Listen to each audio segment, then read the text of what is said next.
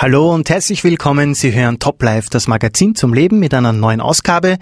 Wir besprechen heute ein viertes Mal das Thema ICOR und dafür ist wieder bei mir im Studio Reinhard Schwab. Herzlich willkommen. Hallo. Seit drei Sendungen beschäftigen wir uns nun mit dem Thema der Werteorientierung äh, und der Auswirkung von dem Ausleben von Werten auf Menschengruppen und auch auf den einzelnen Menschen. Und heute betrachten wir den vierten Block dieses Modells von ICOR. Reinhard, vielleicht kannst du den Hörerinnen und Hörern, die heute zum ersten Mal diese Serie hören, ein bisschen erklären, was iCore ist, um was es da eigentlich geht, damit sie dann auch das, was wir in weiterer Folge besprechen, gut verfolgen können. Gerne, gerne. Ich glaube, es ist ganz wichtig zu Beginn einmal zu erklären, was heißt iCore. Das mhm. ist ja so, erinnert eher vielleicht an einen Computer, die haben auch vier Core, sieben Core, keine Ahnung wie viele Cores. ja. ähm, ICO ist ein Akronym, das heißt, das setzt sich aus verschiedenen Anfangsbuchstaben von Wörtern zusammen und heißt Intergenerational Church of Refuge. Das mm, würde im Deutschen übersetzt bedeuten, eine Gemeinde, in der ich Sicherheit habe oder eine Kirche, äh, die ein, ein, ein Ort der Sicherheit ist, einen Ort der Sicherheit darstellt und das generationsübergreifend. Also das ist so die Idee. Mhm. Äh, zu ICO ist es so gekommen, dass in unserer Kirche untersucht worden ist, warum junge Menschen die Kirche verlassen. Man hat versucht herauszufinden, gibt es Kriterien, gibt es gewisse Indizien, die uns erklären, woran das liegen kann, woran kann man ansetzen, wo, womit hängt es zusammen. Und da geht es auch anderen Kirchgemeinden ähnlich, dass auch junge Menschen dort sich weniger für die christliche Botschaft, das Wort Gottes interessieren. Und bei uns ist festgestellt worden, äh, dass in den Kirchgemeinden, wo junge Menschen bleiben, wo junge Menschen sich integrieren, wo junge Menschen ein, eine Art geistliches Zuhause finden, mit dem sie sich auch identifizieren, dass diese Gemeinden Ähnlichkeiten haben. Mhm. Und diese Ähnlichkeiten hat man in gewissen Werten, die sie alle leben, äh, zusammengefasst und hat festgestellt, dass in all diesen Kirchgemeinden, wo ein harmonisches Miteinander gelebt wird, Beziehung ein wesentliches Element ist, mhm. das gemeinsame geistliche Wachstum ein wesentliches Element darstellt, das Befähigen, das Fördern, das Ausbilden ein, ein wesentliches Element darstellt, aber auch das Thema Mission, das ist der vierte Quadrant.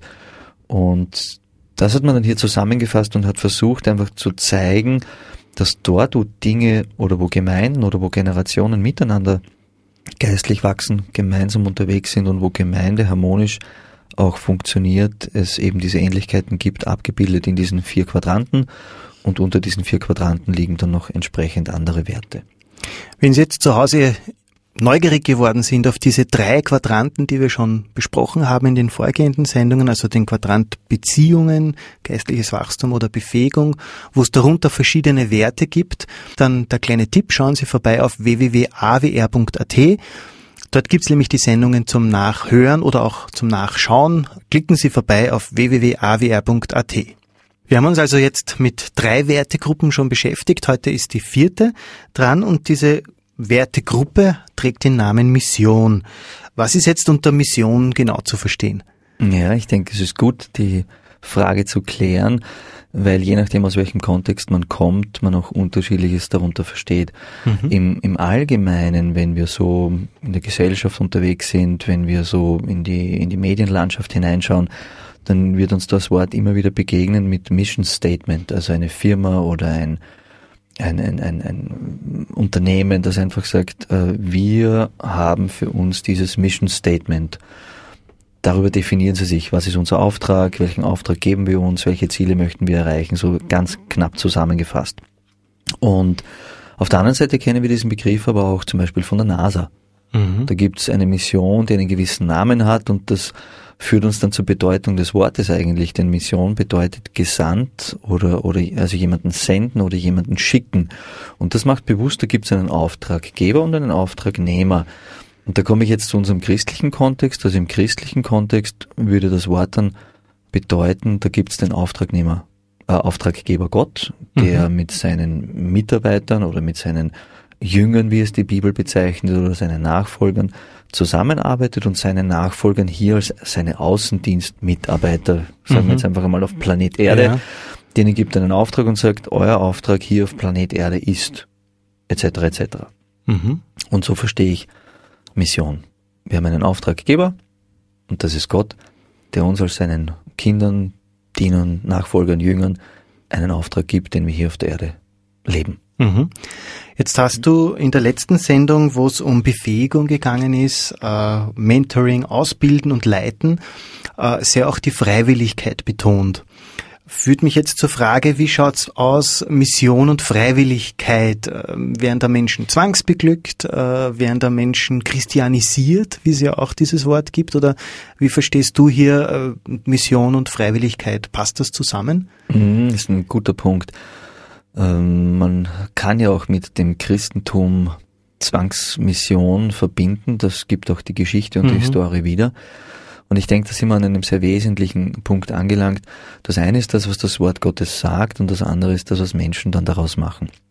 Ich würde gern Jesus selber sprechen mhm. lassen. Ich habe einen Bibeltext äh, gefunden, der das sehr gut zum Ausdruck bringt. Im Markus-Evangelium, also im Buch Markus in der Bibel, im Kapitel 16 und dort der Vers 15 und 16, ich lese nach der Übersetzung Neues Leben, da sagt Jesus selber, geht in die ganze Welt und verkündigt allen Menschen die gute Botschaft. Das ist der Auftrag, den er gibt. Mhm. Das heißt, ich als sein Nachfolger bekomme die Aufgabe, verkünde die gute Botschaft. Das ist mhm. einfach eine Aktivität, die ich mache und der Hörer kann sich dann entscheiden, was mache ich jetzt damit? Das habe ich jetzt gehört, das ist das christliche Gedankengut, das ist das christliche Weltbild, das ist das Erlösungsverständnis, das ist das Sicht des Menschen, den die Bibel einfach hat. Das kann ich den Menschen weitergeben und sagen, Jesus hat dich lieb, er hat sein Leben für dich gegeben, er möchte dich erlösen. Aber was der Hörer dann damit macht, mhm.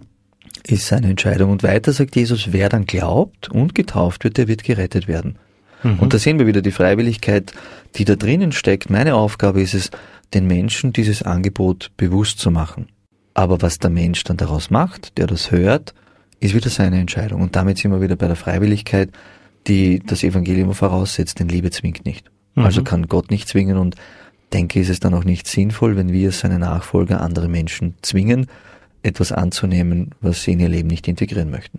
Wir studieren heute also die Wertegruppe Mission dieses Wertemodells ICOR und einer von den beiden Werten, die sich dahinter hinter Mission verbirgt, äh, ist der Wert dienen.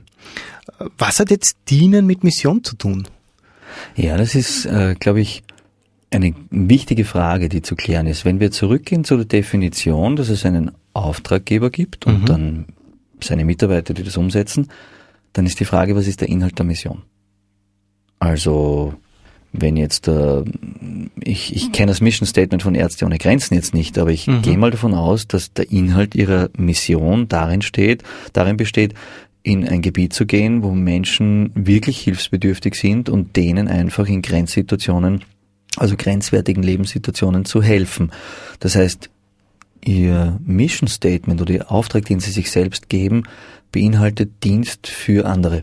Mhm. Und wenn ich jetzt die biblische Botschaft hernehme und mir die Frage stelle, worin besteht so die Kernaussage oder bestehen Kernaussagen der Heiligen Schrift und damit auch ein Teil der Mission oder des Missionsauftrages, dann hat das mit ihnen sehr viel zu tun. Ich sehe es jetzt als praktisches Beispiel bei uns zu Hause. Mhm. Meine, meine Frau, die wegen der kleinen, wegen unserer kleinen Tochter noch zu Hause ist und nicht arbeiten geht, sieht einen, einen wichtigen Auftrag in ihrem in ihrer Funktion oder in ihrer Aufgabe zu Hause uns zu dienen. Und das ist so ihr Mission Statement, mhm. ihre Mission, ihre momentane Situation. Also meine Aufgabe ist es momentan für euch da zu sein, für die Kleine zu sorgen, euch zu dienen. Und so hat für mich Mission mit ihnen sehr viel zu tun, weil es ja die Frage ist, was ist der Auftrag? Mhm. Kann man ja auch wahrscheinlich am, am Leben oder an dem Vorbild, das Jesus mhm. gelebt hat, ja auch erkennen. Danke, das ist ein guter Gedanke. Jesus kam ja auch nicht, um sich dienen zu lassen. Mhm. Er sagt es ja selber, mhm. ich bin nicht gekommen, um mir dienen zu lassen, sondern um zu dienen. Mhm. Und er hat das ja auch vorgelebt und hat den Jüngern das ja über Jahre versucht zu zeigen, dass es nicht darum geht, Ellbogentechnik einzusetzen, ja. wer ist der Stärkere und wer kommt weiter, sondern dass wirkliches Glück und wirkliche Harmonie darin besteht, dass wir füreinander da sind, dass wir einander beschenken, dass wir unsere Gaben miteinander teilen und, und somit auch ein gemeinsames gutes Miteinander stattfinden mhm. kann. Wie, wie schaut das jetzt dann mit der Motivation aus und dem Dienst? Ähm, macht man jetzt Dienst oder dient man, weil man einen Auftrag hat und weil man das halt tun muss, äh, um dem Auftrag gerecht zu werden? Äh, oder ja, wie kann man sich das vorstellen? Naja, ich denke, das kann man schwer oder ich kann es nicht generell beantworten. Mhm. Denn ich müsste jetzt die Einzelperson fragen, was ist dein Motiv zu dienen? Weil ich gut dastehen will. Mhm. Weil man mir gesagt hat, das muss ich machen. Weil, weil, weil, weil. Also die Antworten werden wahrscheinlich je nach Geschichte der Person, nach Einstellung der Person, nach, nach Wertesystem dieser Person unterschiedlich sein. Ich glaube, dass, wenn ich die Bibel richtig verstehe, es da schon auch verschiedene Ansätze gibt. Ich nehme jetzt einen, einen Text, den ich aus Matthäus Kapitel 7 hier kenne, wo Jesus da diesen Rat gibt, geht so mit anderen um, wie die anderen mit euch umgehen sollen. Also das definiert so ein bisschen das Selbstverständnis. Was ist mein Motiv, wenn ich diene? Ich wünsche mir, dass das andere aus Freiwilligkeit machen und nicht aus Berechnung. Wenn ich dir was Gutes tue, dann kriege ich vielleicht was von dir zurück. Sondern mhm. äh, aus dieser Freiwilligkeit, ich mach's, ich mach's einfach aus Prinzip. Du bist mir wichtig, du bist wertvoll oder was auch immer dann der Hintergrund sein mag, genauso bei Ärzte ohne Grenzen. Ich mhm. nehme das Beispiel gerne mhm. noch einmal, mhm. denn die gehen in ein Gebiet, wo sie die Menschen nicht kennen, keinen Bezug zu denen haben, wo sie sagen könnten, ich, ich arbeite als, als Mediziner in Österreich, verdiene mir mein Geld und setze mich am Abend dann an meinen Swimmingpool und, und, und genieße einfach den Abend. Stattdessen gehen sie in, in lebensbedrohliche Situationen mhm. und dienen Menschen, mit denen sie nichts, nichts zu tun haben, wo sie nicht einmal die gleichen Werte vielleicht vertreten, die Lebensansichten und trotzdem tun sie es. Und das ist etwas, was mir einfach bei Ihnen zeigt, was Ihr Motiv ist. Mhm. Der Dienst für den Nächsten. Aber generell zu sagen, wie funktioniert Dienst oder was sind die Motive, das hängt wieder sehr von der Person und der Einstellung mhm. der Person ab. Ähm, ich kann mich erinnern, du hast in einer der letzten Sendungen bei ICOR erzählt, dass äh, ihr als Jugend Abteilung und ein paar Helfer in einem Altersheim äh, geholfen habt äh, und habt da eigentlich auch einen Dienst getan, ohne irgendwie ähm, große Ehre oder so äh, abzustauben, sondern ihr habt erkannt, da gibt's Handlungsbedarf, habt was organisiert und habt geholfen. Ja, ist korrekt. Da war es auch so. Ein Kollege hat gesagt, du, wir bräuchten dort ein paar freiwillige Helfer, wir mhm. müssen da die Zimmer ausräumen, wir müssen da Dinge vorbereiten für den Umbau, der dort stattfindet. Und die Personen vor Ort und die Familienangehörigen, die können das nicht leisten. Also haben wir eine Runde geschrieben, WhatsApp, SMS, Telefon, mhm. was auch immer es möglich gemacht hat, äh, E-Mails und haben eine Truppe zusammengetrommelt, um dann einfach an einem Sonntag dort eine Aktion zu machen, die sehr viel gebracht hat. Ja. Mhm.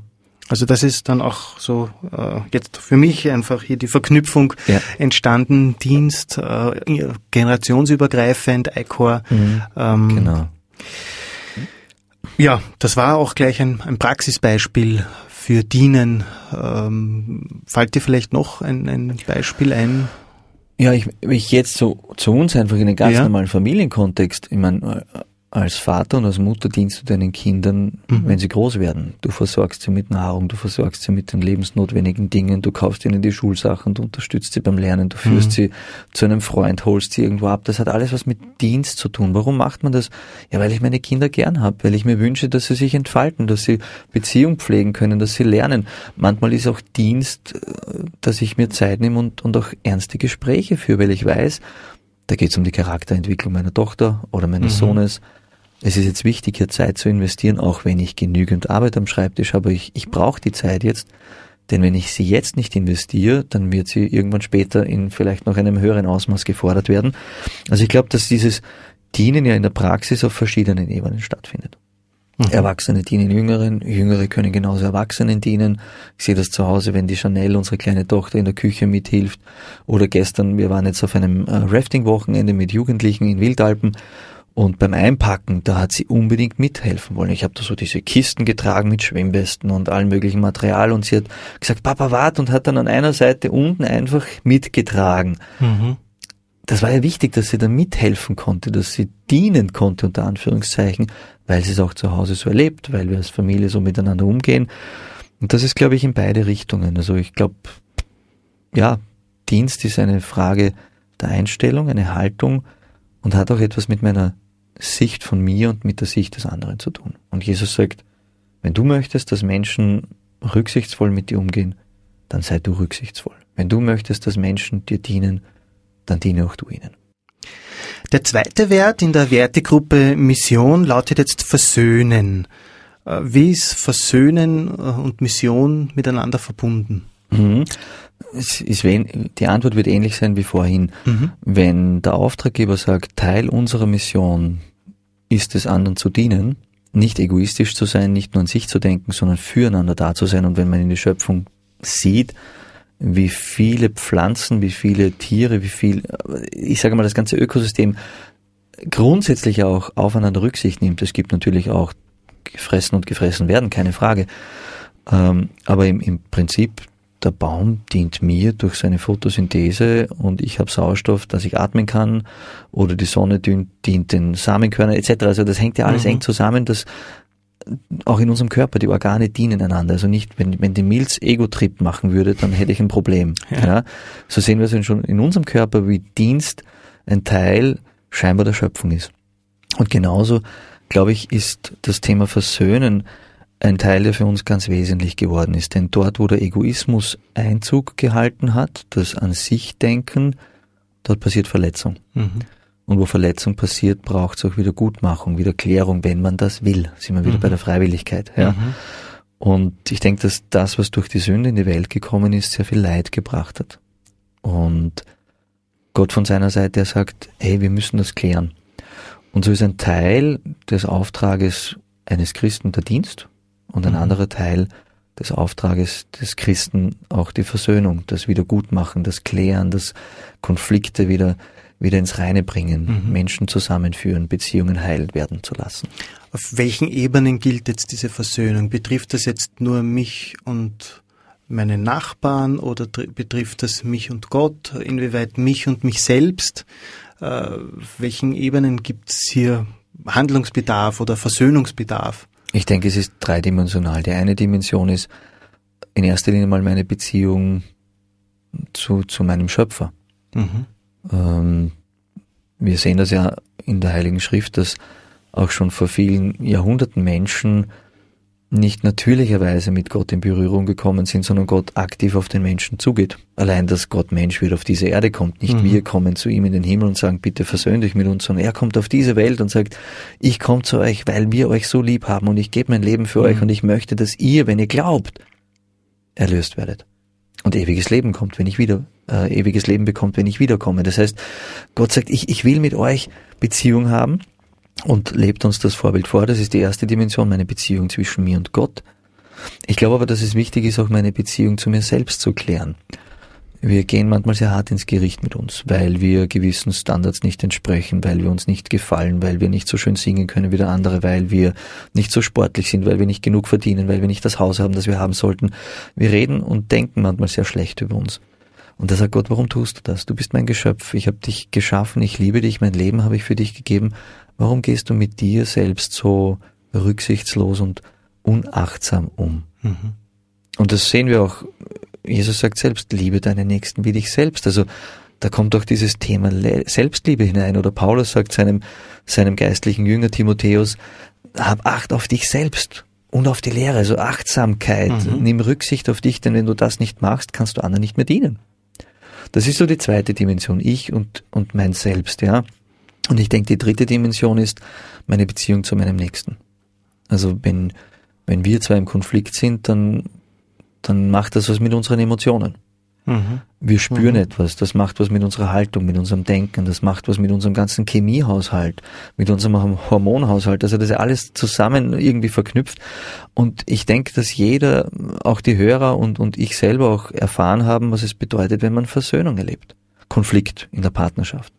Missverständnisse, zu wenig geredet oder vielleicht zu viel geredet oder, oder ein unüberlegtes Wort, weil man müde war und gereizt ist und so schnell ist man verletzt oder hat verletzt. Mhm. Und wie gut mhm. tut das, wenn dann nach einer Zeit, wo man das verarbeitet hat, mit dem umgegangen ist und für sich wieder merkt, okay, ich habe jetzt die innere Kraft, auf den anderen zuzugehen oder ich kann es zulassen, dass wir wieder ins Gespräch kommen, sich dann in den Arm zu nehmen oder, oder einfach nur zu sagen, es tut mir leid und von der anderen Seite zu hören, hey, ich hab dich lieb, äh, blöd gelaufen, aber, aber ich hab dich auch, auch gern und, und es tut mir auch leid, dass es zu dem gekommen ist, sich dann in den Arm zu nehmen und zu sagen, hey, wir wollen das einfach hinter uns lassen. Das, das tut gut. Und da sehen wir also, wie diese zwei Themen ganz viel Wirkung haben auf mhm. die Gesellschaft. Mhm. Der Dienst, das Rücksicht nehmen aufeinander und genauso auch dieses zu verstehen, jeder von uns macht Fehler, aber Fehler können passieren,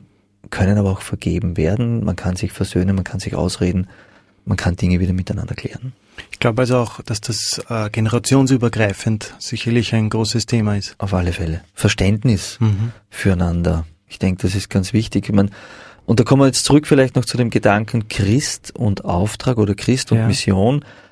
Es gibt eine interessante Aussage von Paulus im zweiten Korintherbrief und dort im Kapitel 5 im Vers 20, wo das noch einmal definiert, auch so diese, diese, diesen Auftrag eines Christen generell. Ich lese wieder nach der Übersetzung Neues Leben. Mhm. So sind wir Botschafter Christi und Gott gebraucht uns, um durch uns zu sprechen. Und das, was wir sagen sollen, ist, wir bitten inständig, so als würde es Christus es persönlich tun, lasst euch mit Gott versöhnen. Also Gott nimmt den Christen, der mit ihm lebt, und sagt, geh in die Gesellschaft und sagt den Leuten, ich will, dass wir es wieder gut haben. Ich will, dass wir uns verstehen. Und biblisch betrachtet kommt der Mensch aus der Ewigkeit. Mhm. Er hm. kommt aus dem Garten Eden, konzipiert für ein unendliches Leben, für unendlich Harmonie, unendlich Wachstum, unendliche Entwicklung. Und jetzt leben wir auf einem Planeten, wo wir 60, 70, 80 Jahre werden, dank der Medizin, 90 vielleicht. Aber was ist das? Keiner will sterben. Und Gott sagt, ich will auch nicht, dass du stirbst. Deswegen biete ich dir die Ewigkeit an. Wir können wieder zurück nach Eden, aber da musst du mein Angebot annehmen. Und jetzt braucht er den Christen, der sagt, und ich gehe statt Jesus Christus und komme zu dir und sag dir, Gott ist offen. Gott ist offen, den Konflikt zu klären. Er will Versöhnung. Möchtest du das annehmen oder nicht? Wir haben uns jetzt also die Wertegruppe Mission angeschaut. In welchem Zusammenspiel steht jetzt diese Gruppe mit den bereits besprochenen Gruppen? Das ist eine interessante Frage, die Zusammenhänge einfach auch zu sehen oder aufzuzeigen. Uh, ursprünglich hat der ICOR etwas damit zu tun, es geht um eine Kirchgemeinde, mhm. die generationsübergreifend zusammenarbeitet, wo alt und jung gemeinsam konstruktiv und harmonisch miteinander unterwegs sind. Und wenn man das Thema Beziehung betrachtet oder geistliches Wachstum oder auch befähigen und ausbilden, dann wird man schnell erkennen, dass das in erster Linie mal nach innen orientiert ist. Mhm. Also wir als Kirche, wir als organisierte Gruppe von gläubigen Menschen, wir möchten uns um die Beziehung miteinander oder untereinander kümmern oder darum bemühen, dass wir eine gute Beziehung haben, die verbindend ist, dass wir fürsorglich miteinander umgehen, dass wir uns an unserem Leben teilhaben lassen. Das geistliche Wachstum orientiert sich auch irgendwo nach innen, gemeinsam Anbetung erleben, Gottesdienst feiern, das Wort Gottes studieren, darüber nachdenken, dazulernen, sich mhm. mit Fragen des Lebens und der Heiligen Schrift auseinandersetzen. Und auch das Befähigen ist in erster Linie was nach innen orientiertes. Die ältere Generation, die vieles gelernt hat, vieles entdeckt hat, gibt der jungen Generation Erfahrung weiter, Wissen weiter, lässt sie teilhaben an dem, was sie gelernt haben und ermutigt sie, Verantwortung für das Leben zu übernehmen. Also drei Elemente oder drei Bereiche, die vor allem in die Kirche hinein orientiert sind oder in die Gruppe der Gläubigen mhm. hinein mhm. orientiert ist. Und der dritte, äh, der vierte Bereich oder vierte Quadrant von diesem äh, Wertekomplex Mission ist vor allem nach außen orientiert. Wir als die, die auf die Beziehung untereinander achten, die wir gemeinsam geistlich wachsen wollen, die uns auch unterstützen in, in, im Lernen, auch im Befähigen. Wir möchten hinausgehen und den anderen dienen. Wir möchten für unser Umfeld da sein. Wir möchten zum Segen werden für diese Menschen und wir möchten dort, wo Konflikte entstanden sind, wo wir merken, dass, dass Menschen mit sich selbst nicht im Reinen sind oder vielleicht mit Gott nicht im Reinen sind oder untereinander nicht im Reinen sind, dass wir sie darin unterstützen, Versöhnung praktisch zu erleben, heil zu werden und vielleicht doch das Angebot Jesu anzunehmen, dass er sagt, ich biete dir nicht nur ein gesegnetes Leben hier auf dieser Erde an, sondern ich biete dir, wenn ich wiederkomme, im Anschluss die Ewigkeit. Mhm. Gibt es jetzt dann eine Gruppe, der man sich mehr widmen muss als einer anderen, beziehungsweise wie erkenne ich meine persönlichen Entwicklungspotenziale, wo ich merke, ah, da müsste ich jetzt vielleicht mehr tun als in einer anderen Gruppe? Ja, jeder Wert an sich hat ja seinen eigenen Stellenwert und mhm. seine eigene Wichtigkeit. Ich denke, dass das sehr individuell auch wieder ist. Also wir haben so einen iCore-Test, Gemeindetest, mhm. da kann eine Gemeinde einen Test machen und kann dann schauen, in welchen Quadranten sind wir stärker, in welchen sind wir vielleicht noch, haben wir noch Wachstumspotenzial und dann kann ja die Gemeinde oder die Gruppe sich entscheiden, okay, wir sind vielleicht noch im Bereich des Dienens am nächsten noch nicht so aktiv, was möchten wir bei uns an Programmen planen oder an Überlegungen anstellen, damit das auch mehr wird. Und eine Gemeinde muss für sich auch klären, kann ich alle Werte so ausgewogen leben? Kann ich das tun? Habe ich die Ressourcen? Habe ich die Leute dafür? Also ich denke, eine Analyse das mache ich dann meistens in so Strategieprozessen, die ich mit Gemeinden durchführe, herausfinden, welche Werte sind uns wichtig, welche leben wir, welche möchten wir ganz bewusst in der Zukunft verstärken mhm. und auch bewusst auch ausbauen. Das ist so das, was ich einfach mal dazu sagen würde. Und wenn es mich persönlich betrifft, ich denke, es geht auch wieder nur um Analyse, also Reflexion. Was ist mir wichtig? Warum ist es mir wichtig? Wie möchte ich mein Leben in der Zukunft ausrichten? Welche Werte sind das? Was bedeutet mir das und wie soll das dann praktisch aussehen? Also das zu definieren oder zu festzustellen, was ist jetzt mehr oder weniger wichtig für den Moment oder für eine gewisse Phase, wird letzten Endes nur über einen bewussten Beobachtungsprozess mhm. Äh, funktionieren und dann auch das Überlegen, wie setze ich Schritte, damit das auch gelebt wird. Ein zentrales Element äh, bei ICO ist ja das generationsübergreifende Miteinander. Äh, wo sind jetzt deiner Erfahrung nach die Herausforderungen, verschiedene Generationen mit verschiedenen Interessen, mit einer unterschiedlichen Geschichte oder auch mit unterschiedlichen Prägungen äh, und Prioritäten zusammenzuführen? Was sind da deine Erfahrungen? Ja, als Jugendabteilungsleiter ist man mit diesem Thema regelmäßig beschäftigt, mhm. weil die jüngere Generation sich wünscht, dass sich etwas bewegt aber nicht immer weiß, wie man etwas sinnvoll mhm. bewegt. Mhm. Und dann manchmal nur anfängt. Die ältere Generation hat schon viel Erfahrung gesammelt und weiß auch, was nicht funktioniert hat bei ihnen. Und geht oft davon aus, dass es auch jetzt nicht funktionieren kann. Okay. Und mhm. wenn, wenn zwei Gruppen, die einen sagen, wir probieren das und die anderen sagen, öh, das könnt ihr vergessen, das funktioniert nicht, das haben wir auch schon macht, äh, auch schon versucht, dann entsteht Spannung wir sind überzeugt, wir sind auch überzeugt und diese zwei Überzeugungen, die passen nicht zusammen. Also braucht es Verständnis, braucht es Hinhören, Offenheit. Warte mal, damals war eine andere Zeit, wir hatten andere Möglichkeiten, aber auch andere Grenzen. Heute sind andere Dinge möglich. Manchmal habe ich den Eindruck, dass die ältere Generation die junge Generation fast beneidet für die anderen Möglichkeiten und vielleicht sogar aus Neid auf manches eher negativ oder bremsend reagiert. Auf der anderen Seite ist auch immer so diese Angst, wir könnten etwas von der Wahrheit, von dem Richtigen verlieren.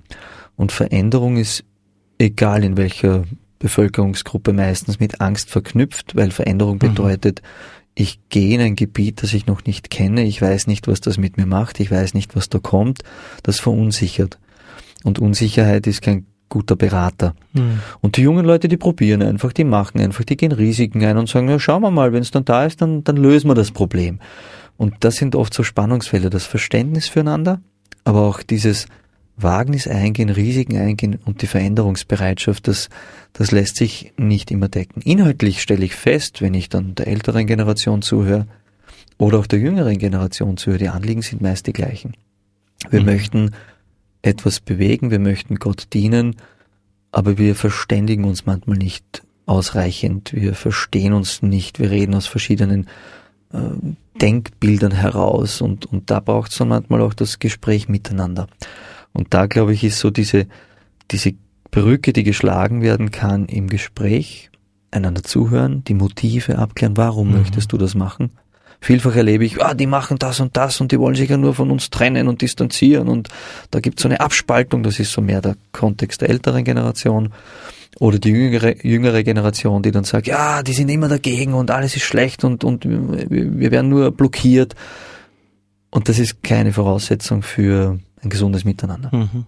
Also Verständnis füreinander, hinhören, dass nicht alles so schnell gehen kann, wie sich Junge vielleicht wünschen dass es sehr wohl sinnvoll ist, auf die Erfahrung der älteren Generation zu hören und dass man Fehler sich ersparen kann. Aber auch die Bereitschaft der älteren Generation, sich auf ein neues Denken oder auch auf neue Lebensumstände einzulassen, die anders sind als vor 40 oder 60 Jahren.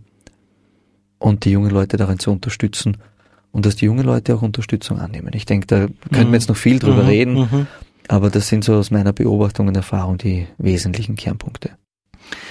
Danke, Reinhard, dass du uns jetzt schon vier Sendungen lang durch das Thema ICOR und, und all die Zusammenhänge durchführst. Äh, jetzt eine persönliche Frage. Wie hat sich dein Leben oder deine Arbeit durch diese werteorientierte Einstellung ja, geändert oder wie hat sich das bereichert? Hm. Praktisch wirkt sich das auf äh, meine ganze Arbeit aus. Mhm weil ich mir selbst einfach sage, wenn ich ICOR leben will, dann muss ich mich an diesen Werten orientieren.